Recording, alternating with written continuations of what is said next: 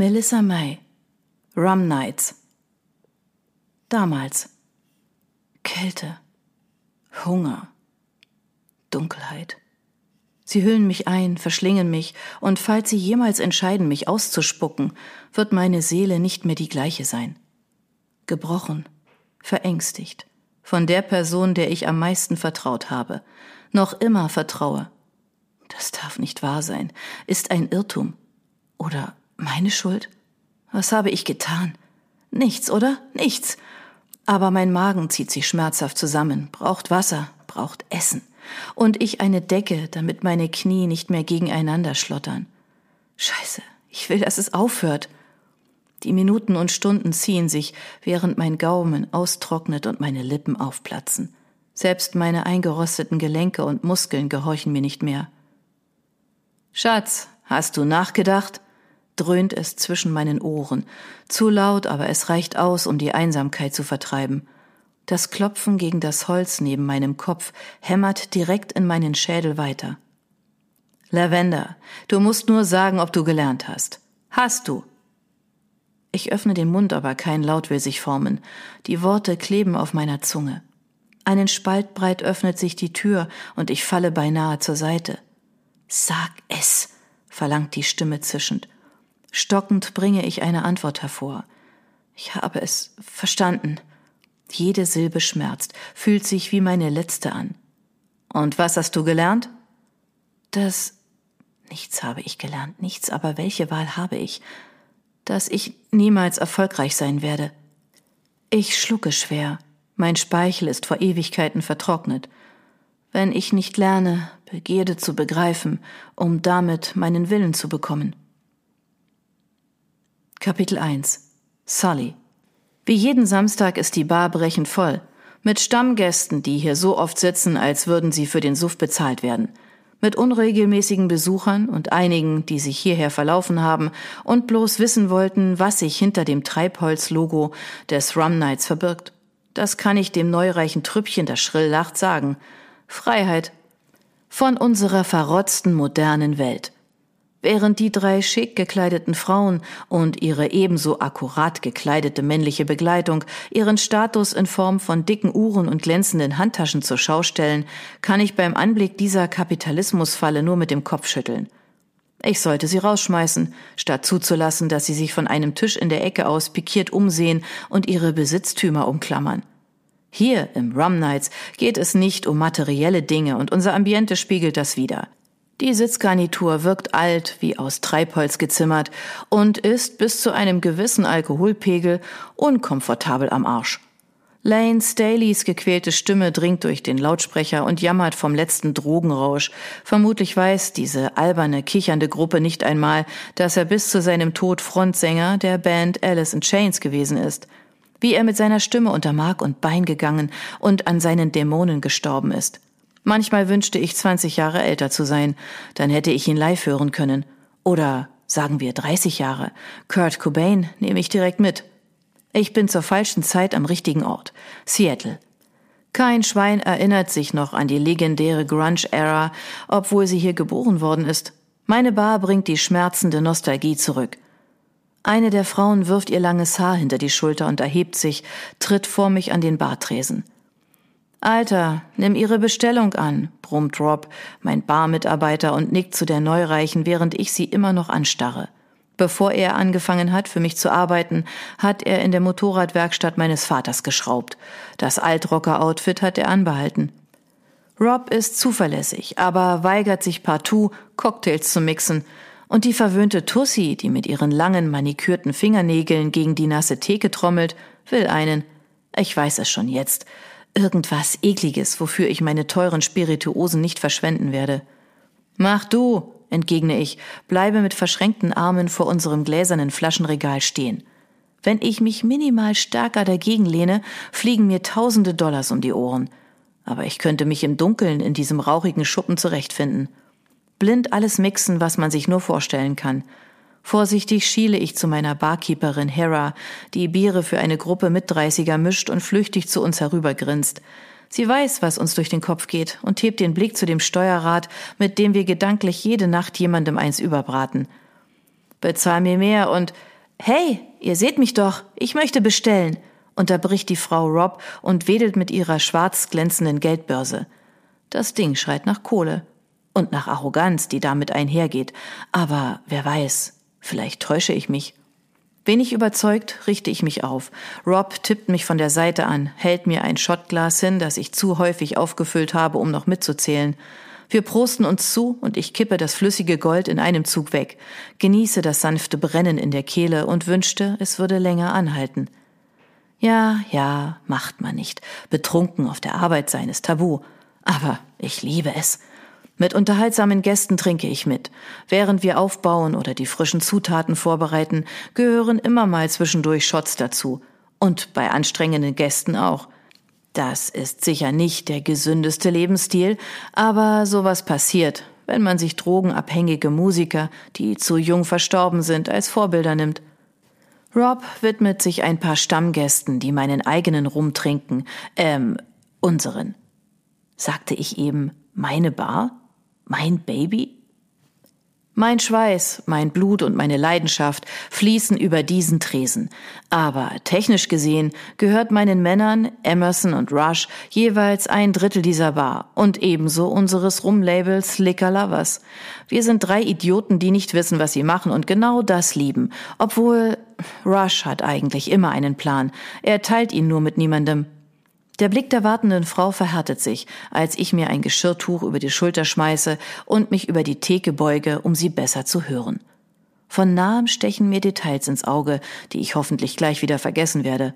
Allen voran, dass sie unter ihrer teuren Fassade heiß ist. Mein Schwanz zuckt, hat keine Ahnung davon, dass ich die Finger von verwöhnten Gören lasse. Er sieht nur die vollen Brüste, die sie sich unter das Kinn quetscht, riecht das Parfum, das sie in eine Wolke aus Blumen und grüner Natur und irgendwie auch Verruchtheit hüllt. Bestimmt so ein Moschescheiß. Er registriert die vollen Lippen, die sie um ihn wickeln kann, und die langen, fast schon wirren Haare, an denen ich sie derweil festhalte. Das Kopfkino endet abrupt, als sie den hübschen Mund aufmacht. Vier Pina Coladas bitte. Oh, fuck. Und geht das mit dem Rum dort oben? Noch schlimmer. Sie hebt einen Finger und zeigt auf etwas hinter mich, ein Plakat, das Rush, Emerson und mich mit unserem Rum abbildet. Der Name zieht sich in einer Westernschrift darüber, das Ganze ist in Orangetönen gefärbt, wie verblichenes Papier oder eine Schatzkarte. Das Ding ist, ich weiß, wer sie ist, sobald sie dieses Gesöff bestellt. Jeder Psychologe würde mit dem Kopf schütteln, aber Getränke sagen viel über einen Menschen aus. Jede Bestellung öffnet mir das Tor in eine fremde Seele, die mich nicht interessiert. Ich kann sagen, ob mein Gegenüber sich in Gesellschaft zu einem Getränk zwingen lässt, sich tröstet oder einfach vergessen will. Ob er einen guten oder schlechten Tag hatte, ob er anderen einen Drink spendieren würde oder das Geld nicht hat oder haben will – oder ob jemand eine reiche Göre ist, die gleich ihre vom Vater gesponserte Amex oder irgendeine andere Kreditkarte über die Theke reicht und mit der man keine zwei Worte wechseln möchte. Kurz gefasst, mein Schwanz würde sie ficken, aber ihre Gedanken widern mich an. Klar, bereite ich dir sofort zu. Routiniert greife ich nach dem Mixer und gebe die Zutaten hinzu zerstoßenes Eis, Kokoscreme, die ich zum Dosieren in eine Flasche abgefüllt habe, Ananassaft und Stücke und irgendeinen anderen Rum, in den nicht meine Lebensenergie geflossen ist. Unser Rum schmeckt nach Anarchie und hebt den Mittelfinger gegen unsere heuchlerische Welt, und damit passt er nicht zu ihr. Der Lärm des Mixers geht in der rockigen Musik und dem Gegröle der Anwesenden unter, doch leider nicht meine Scham, die mit Kreieren dieses Getränks einhergeht. Am liebsten würde ich mich weigern. Eine Pina Colada ist mehr ein Slushy als ein Drink. Den Rum kann man nicht ausmachen, die Geschmackspalette ist einfältig, entwickelt sich nicht. Die Pampe schmeckt einfach nach Sonnenschutz, übertrieben süß wie eingeölte, gebräunte Haut. Der Cocktail ruiniert meinen Lieblingsalkohol. Whisky ist protzig und anmaßend, Bier für Leute, die sich aus Routine betäuben, und für Tequila muss man verrückt sein. Doch Rum vor allem der aus unserer eigenen Destillerie, ist sexy, lässt dich wie ein Seeräuber fühlen, ein Freigeist, der du nicht sein darfst, lässt dich die Welt hassen und es jeden wissen. Zufrieden beobachtet sie mich dabei, wie ich Cocktailkirschen auf der Pampe verteile, je ein Ananasstück an die Gläserränder hefte und, weil ich meine Bar nicht halbherzig führe, dämliche Schirmchen oben aufstecke. Während ich ihr die Getränke über den Tresen schiebe, ahne ich, dass sie gleich an der Ananas nuckeln wird, als würde dies sie verjüngen. Und siehe da, sie schlürft bereits den ersten Tropfen, bevor ich ihr den Preis der Bestellung genannt habe als wäre die Qualität zerbrechlich und der Geschmack in einer Minute nicht mehr der gleiche. Ich hasse Pina Coladas. Ava. Ich liebe Pina Coladas. Sie schmecken nach Urlaub und Sonne und sind genau das, was ich in dieser verregneten Stadt brauche. Seattles ständiger Nieselregen lässt mich den Februar in Arizona vermissen, obwohl ich froh bin, meinem stillstehenden Leben dort für ein paar Tage entflohen zu sein. Ich werfe einen Blick auf Candice, die ich aus meinem zweiten Studium kenne. Es war ein Aufeinanderprallen zwei verrückter Frauen, die zusammengehören. Bis ich von der Uni geflogen bin, hat uns nichts getrennt. Abigail und ihren Freund Roman kenne ich erst seit einer Woche. Sie teilen sich eine Wohnung mit Candice im Stadtteil Belltown und haben vorgeschlagen, zum Abschluss von Candice Geburtstagswoche in diesen schrägen Schuppen zu gehen. Meine Kleidung fühlt sich seit Betreten der Bar klebrig an, obwohl mir noch niemand sein Bier über den Rock geschüttet hat. Eventuell bleibe ich auch am Boden haften, so schmierig wie der sich anfühlt. Wird hier gewischt? Oder merkt der unfreundliche Barheini diesen Zustand schon gar nicht mehr? Er mustert mich aus seinen whiskyfarbenen Augen und klatscht die Rechnung auf den Tisch. Viel zu teuer dafür, dass er mir nicht den Rum eingeschüttet hat, nachdem ich gefragt habe. Bildet er sich etwas auf das Getränk ein oder auf diese Zeichnung von ihm, die neben dem Eingang hängt und auf Flyern überall ausliegt? Mit dem gleichen skeptischen Blick, buschig zusammengeschobenen Brauen und dem etwas längeren, wild nach hinten geschobenen Haar, das einen rätseln lässt, ob seine Dusche funktioniert. Wer auch immer ihn gezeichnet hat, hat aus ihm einen Piraten gemacht. Die Rumflasche hat er in die Luft gestemmt, ein Bein auf dem Bug eines alten Schiffs mit schwarzer Totenkopfflagge platziert. Die Kleidung ist zerfleddert und das Wasser schimmert in der gleichen Farbe wie sein ach so exklusiver Rum. Muss cool sein, seine eigene Marke zu haben, aber wer sagt mir, dass er sich mit der Herstellung auskennt und das Logo nicht einfach auf einen x beliebigen Rum geklatscht hat? Weil ich ihm nicht traue, habe ich bereits von meinem Getränk gekostet.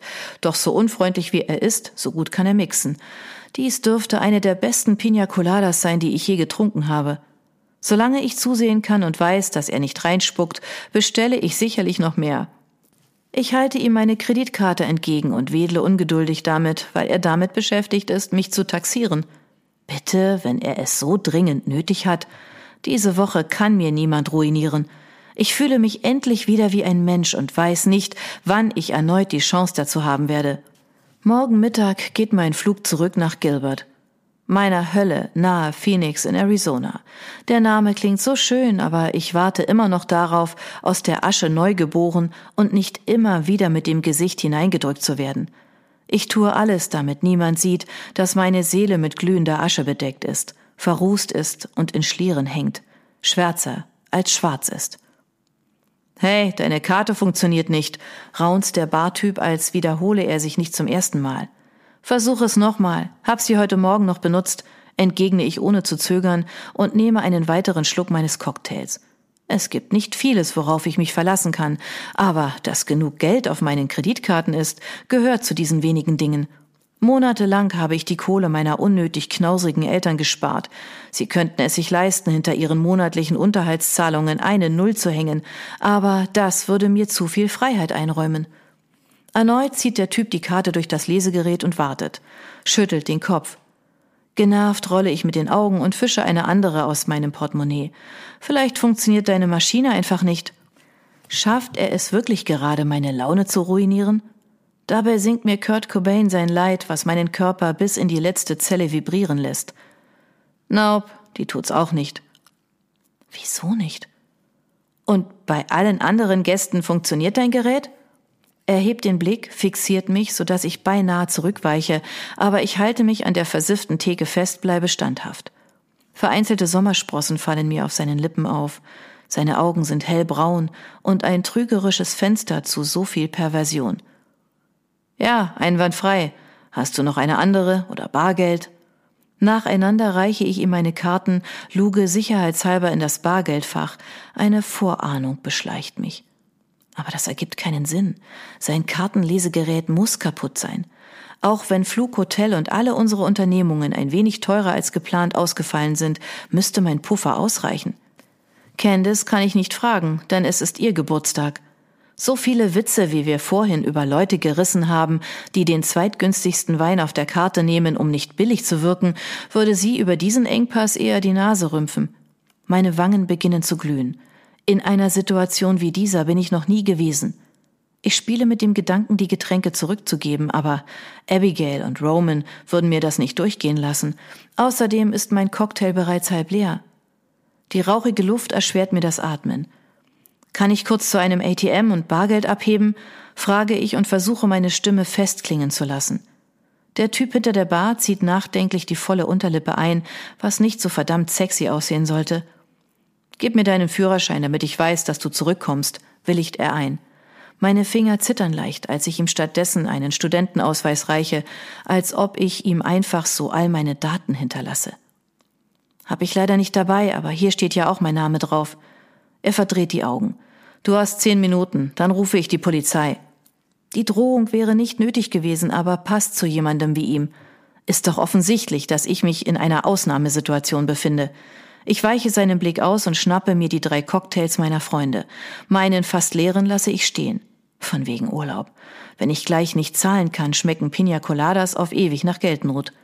Bemüht, dass niemand der Angetrunkenen mich anrempelt, schlängele ich mich an den vollen Tischen vorbei und stelle die Getränke mit einem Lächeln vor meinen Freunden ab.